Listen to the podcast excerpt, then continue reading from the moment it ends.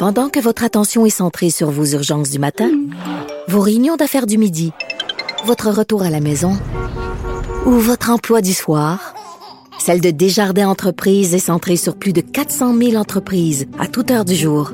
Grâce à notre connaissance des secteurs d'activité et à notre accompagnement spécialisé, nous aidons les entrepreneurs à relever chaque défi pour qu'ils puissent rester centrés sur ce qui compte, le développement de leur entreprise. Comme les autres. Si c'est vrai qu'on aime autant qu'on déteste, Martineau, C'est sûrement l'animateur le plus aimé au Québec. Vous écoutez Martineau. Cube Radio. Alors, je discute avec Jérôme Blanchet-Gravel, essayiste et journaliste. Salut Jérôme. Est-ce que Jérôme est là? Bonjour Jérôme, essayiste, journaliste et auteur, entre autres, du livre Le mythe du bon sauvage, un essai super intéressant, justement, qui affirme que, dans la tête de certaines personnes, les Autochtones, les membres des Premières Nations, ce sont des gens qui ont la vertu, euh, la vertu innée tout ce qu'ils disent est parole d'évangile. C'est impossible d'avoir un autochtone euh, qui est imbécile. J'imagine que les, les- les autochtones, c'est comme n'importe quel autre groupe ethnique. Il y a des gens intelligents, il y a des gens qui le sont pas, il y a des gens qui sont vertueux, il y a des gens qui le sont pas. Mais dans le mythe du bon sauvage, non.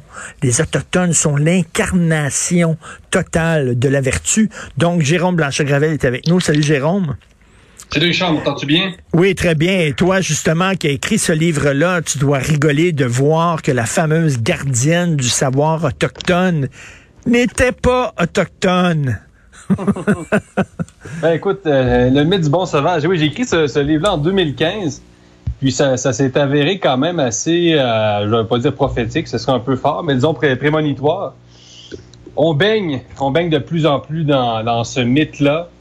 Et que veux-tu? On vit dans une société, Richard, où des privilèges sont accordés aux gens qu'on dit discriminés. Donc, euh, à partir du moment où on a des avantages à se présenter comme euh, descendante euh, d'une communauté opprimée, etc., ou comme une gardienne du savoir, et c'est incroyable comme titre. Oui. Ben, à partir du moment où on a des avantages, eh bien, il faut pas s'étonner que des gens, euh, ben, se les accordent, se- c'est des- qui, qui- qui- qui les prennent ces avantages-là, qui sont devant eux. Donc, euh, ben, c'est ça. C'est une société où on parle toujours de privilèges blancs, mais la vérité, c'est que oui, c'est vrai que historiquement, les, les- les communautés européennes, euh, les peuples européens ont eu, euh, ont été plutôt avantagés sur le plan historique euh, par rapport à d'autres peuples. Mais on vit au Canada, c'est une société où le privilège racisé existe aussi d'une certaine façon et, et le faux, le privilège du faux racisé dans certains cas. Euh, parce que là, les histoires de, de faux autochtones se multiplient. Dans les prisons, en particulier, on en parle moins souvent, mais c'est un, euh, c'est un phénomène très fort. Là. Il y a beaucoup de, de prisonniers maintenant, de- des, des Gérard Tremblay qui se présentent comme autochtones parce que, en plus, c'est le principe de l'autodéclaration. Je sais pas si tu te rappelles, Mm. Richard, mais l'autodéclaration, c'est quoi? C'est que tu peux t'autodéfinir comme autochtone. Donc, il suffit de te sentir autochtone pour... euh, donc, en prison, les, euh, les, les prisonniers euh, qui se disent euh, autochtones, ben c'est ça. Ils peuvent avoir des meilleurs repas, ils peuvent même avoir de, la viande de gibier. C'est incroyable, manger du cerf, manger un, du cerf à la- en prison. Ben oui. Manger de l'orignal en prison, Gérard Tremblay qui fait ça. Euh, non, mais je te dis, il y a- il y a- la presse avait sorti un super dossier sur, sur le sujet. Puis, bien évidemment, euh, ça choque beaucoup euh, des vrais Mais- autochtones au Ben, Canada. fait. Écoute, si, mettons, Martine Tremblay, ce qui est commis à la caisse pop de Saint-Cyril de Wendover, elle, elle va voir une commission scolaire, puis elle dit, vous devez brûler des livres, ils vont dire, euh, ils vont l'envoyer promener, mais si c'est la gardienne du savoir autochtone, attends une minute, toi là, elle est autochtone, tu sais, c'est la vertu incarnée. On va l'écouter, on va brûler des livres, mais il y a ça là-dedans, là. Ben oui, clairement. Euh, puis tu remarqueras qu'on on permet euh, de brûler des livres qu'on juge racistes envers les Autochtones, mais on, brûlerait pas, par exemple, des Corans. Hein, on brûlerait pas des, des Bhagavad Gita. Tu sais, on dit que des, on brûle des livres dans lesquels il y a des représentations racistes, sexistes. Euh, écoutez, il y, a- il y a beaucoup de livres qui contiennent des représentations sexistes euh, et euh, limite euh, discriminatoires. Là. De- euh, les livres euh, sacrés. Ben, en écoute, euh, Jérôme, remplis. Jérôme, tu ouvres la porte là, à 10h15. On a Guy Perkins, que tu connais bien, euh, euh, Mhm. qui va nous parler justement, qui va nous citer des, des extraits de la Bible, du Coran et tout ça, de la Torah, puis tout ça. Écoute, comme quoi, ça aussi, peut-être ça mériterait peut-être d'être brûlé. Mais, mais écoute, tu parlais de la l'auto définition, en fait, l'autodéclaration. Je me sens autochtone, donc je suis autochtone. Le, ressenti. Euh, avant, mettons, si tu étais un homme et tu voulais te faire reconnaître comme femme, tu devais passer par le bistouri, la chirurgie, euh, les, les, les, le traitement aux hormones, etc. Maintenant, tu n'as plus besoin d'une transformation physique. Tu rien qu'à dire, ah, je me sens femme entre les deux oreilles, donc traitez-moi comme une femme c'est fou. Puis il y a même aussi, il y a même des gens qui se sentent euh, aujourd'hui euh, un animal. Donc il y a des ben gens qui se sentent chat, il y a des gens qui se sentent loup. Il y a des gens qui se sentent gorille. Écoute, euh, ça existe, c'est un phénomène réel. Donc le, transanimalisme, non, mais tu sais, on hallucine. Mais mais ça crée un gros problème sur le sur le plan même pour la fonction publique, même canadienne, pour nos institutions. D'un côté, on, fait des, on, engage des historiens maintenant pour aller faire des recherches dans les arbres généalogiques des gens pour s'assurer qu'ils soient assez purs euh, sur le plan racial pour occuper tel poste, mais de l'autre côté, on a aussi le principe de l'autodéclaration. Donc, euh, c'est pas euh, c'est pas logique. Il va falloir qu'on décide. Soit c'est le droit du sang, ben oui. soit c'est le trans tout. Là. sais, on peut pas faire les deux. Exactement. Et écoute, là, on a un premier ministre qui qui donne donne son aval à ce genre de théorie folichonne parce que bon, il y a eu le débat de Radio Canada, le débat en français de Radio Canada, et on lui a demandé à Justin Trudeau qu'est-ce qui pensait de cette femme-là qui se disait autochtone. Et Justin a répondu quelque chose. Moi, j'ai collé au plafond. Il a dit, écoutez, je ne peux pas juger de, de la façon dont il se ressent à l'intérieur. Donc, lui-même euh, donne sa bénédiction à ce genre de, de théorie farfelue-là. Donc, on a un premier ministre woke au Canada. Là. Ah oui, totalement. Et quand même, regardez la proximité entre Mme Keyes, la gardienne du savoir autochtone, avec le Parti libéral du Canada, c'est quand même euh, elle, est, elle dirige la commission autochtone du Parti libéral du Canada. Hein. donc, euh, c'est quand même fou. On voit que euh, chez les libéraux fédéraux, il y a vraiment une aile du parti qui est radicalisée. Là.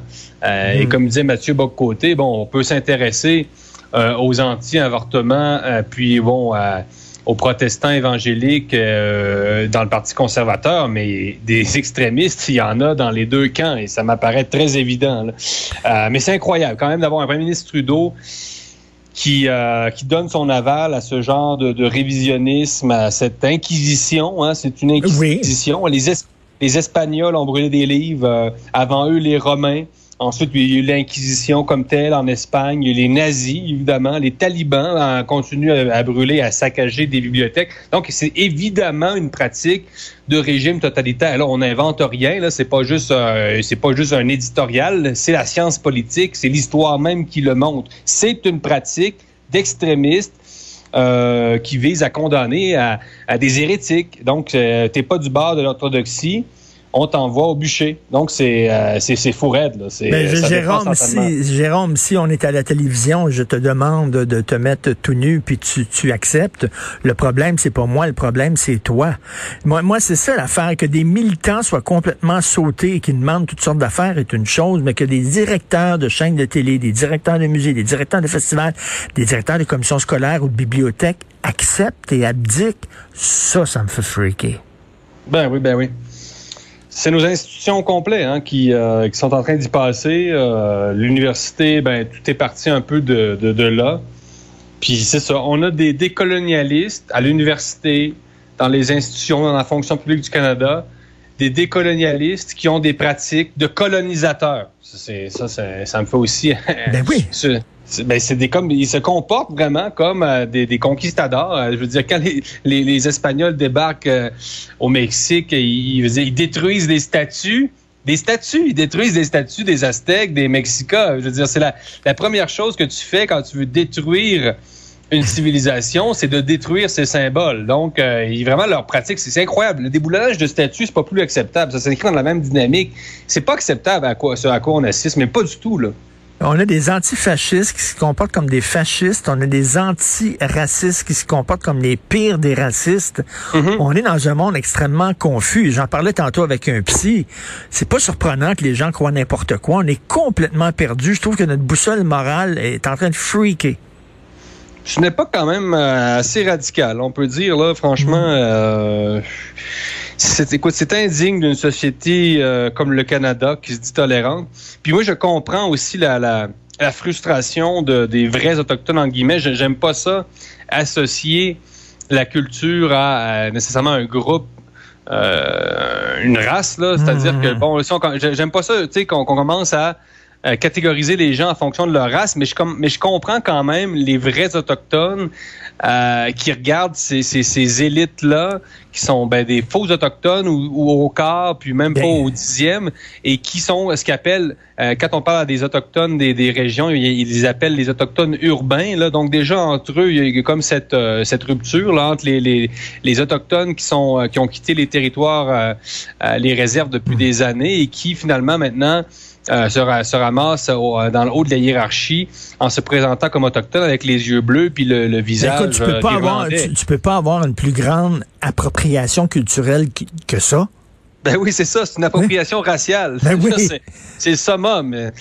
Et je sais pas, écoute, c'est c'est vraiment... Je, je sais pas ce que les, les, les woke, euh, s'ils ont un débat là-dessus à l'interne, mais c'est c'est quand même vraiment le temps de, de trancher parce que je te dis, là, parler à des Autochtones euh, du terrain, des, des territoires, puis ils commencent vraiment à être... euh, à être fâchés là, de voir des, des, euh, des, usur- des usurpateurs, usurpateurs par- pardon, Ben oui. et des imposteurs. Ce sont des imposteurs. Là. On est de- devant une multiplication des imposteurs. Et euh, bien, c'est frustrant, évidemment, pour les Autochtones qui vivent les, les réalités du terrain, euh, le, le manque d'eau potable, etc., les problèmes d'alcoolisme euh, euh, dans, la, dans la communauté. Tu sais, ça ça a aucun rapport. Là. Tu sais, même les... Hum, euh, hum, hum. c'est- deux mondes. C'est deux mondes. Ben, je- je- exactement. Je pense que c'est ces, ces gens-là dont, dont, dont tu parles, les Autochtones qui ont de véritables problèmes, là, et euh, il faut pas les nier, il y a des problèmes. Eux autres, là, Lucky Luke, c'est le dernier de leurs soucis. Ils s'entorchent de Lucky Luke de Tintin. Totalement. Puis euh, re- regarde juste euh, comment ils se présentent. Tu as beaucoup d'Autochtones, puis je ne veux pas parler en leur nom, mais je pense que, bon, euh, j'ai j'ai quand même fait mes, mes, mes recherches sans parler comme un complotiste, là, mais euh, co- comment ils se nomment? Il y a encore beaucoup d'Autochtones euh, au, au Québec, francophones, qui euh, s'appellent les Indiens. Ils se disent, eux- eux-mêmes se, dé- se désignent comme des Indiens, alors que, bon, euh, c'est rendu totalement impolitiquement correct d'utiliser le mot Indien. Puis là, Amérindien est même condamné également. On peut même plus dire Amérindien, il faut dire autochtone. Mais tu comprends qu'on est deux mondes. D'un côté, tu as les élites qui font du révisionnisme euh, euh, tu sais, langagier. Là, il faut changer de Mm. vocabulaire, des, des, etc. Puis quand tu dis euh, c'est ça amérindien, tu es un hérétique, alors que sur les réserves, sur les territoires, euh, c'est- d'autres problèmes beaucoup plus concrets, des problèmes de toxicomanie. Puis ils se disent indiens entre eux, puis ça, leur priorité, c'est pas c'est pas juste de euh, d'apparaître euh, euh, comme les opprimés, puis finalement à, obtenir des subventions. Et eux euh, autres regardent ça, c'est deux. hein. Autres regardent ça, puis c'est des problèmes de bourgeois, là, vos affaires, là, de faire le ménage des bibliothèques, puis comme si c'est comme si on va enlever les astérix, puis là soudainement no- notre réalité va changer, puis elle va s'améliorer. Voyons donc, c'est les veulent- petits bourgeois de blancs qui pensent ça. Ben oui, dans les réserves, d'après moi, ils veulent pas euh, saccager, euh, vider les tablettes des peut-être améliorer leur bibliothèque. Tu sais, ils veulent peut-être, eux, augmenter leur catalogue. Comprends-tu, là? Ben oui. Ça n'a aucun rapport. Écoute, il y a combien de, de territoires autochtones qui n'ont pas encore accès à l'eau potable? Euh, Puis là, on, on parle de, de Mme Caise qui, elle, fait une entreprise de, de révisionnisme euh, euh, subventionnée en partie par le ministère de l'Éducation de l'Ontario qui participe en plus. Écoute, Richard, le, le ministère de l'Éducation de l'Ontario a participé au rituel, à un des rituels de, de- de- par la flamme, de, de purification par la flamme. Le ministère de l'Éducation de l'Ontario. On- C'est hallucinant. Et comme tu dis, là, ton, livre aussi, là, je disais, le, le mythe du bon sauvage, c'est aussi une défense des Autochtones parce que toi, tu, tu les aimes beaucoup. On sait que tu vis au Mexique, tu connais très bien l'Amérique du Sud. Et les Autochtones, euh, tu, tu les défends et tu trouves ça à la limite condescendant, ce genre de politique-là envers eux. Donc, euh, ben, merci Jérôme Blanchet-Gravel. Merci, bonne semaine. un grand plaisir. Salut, Salut. bye.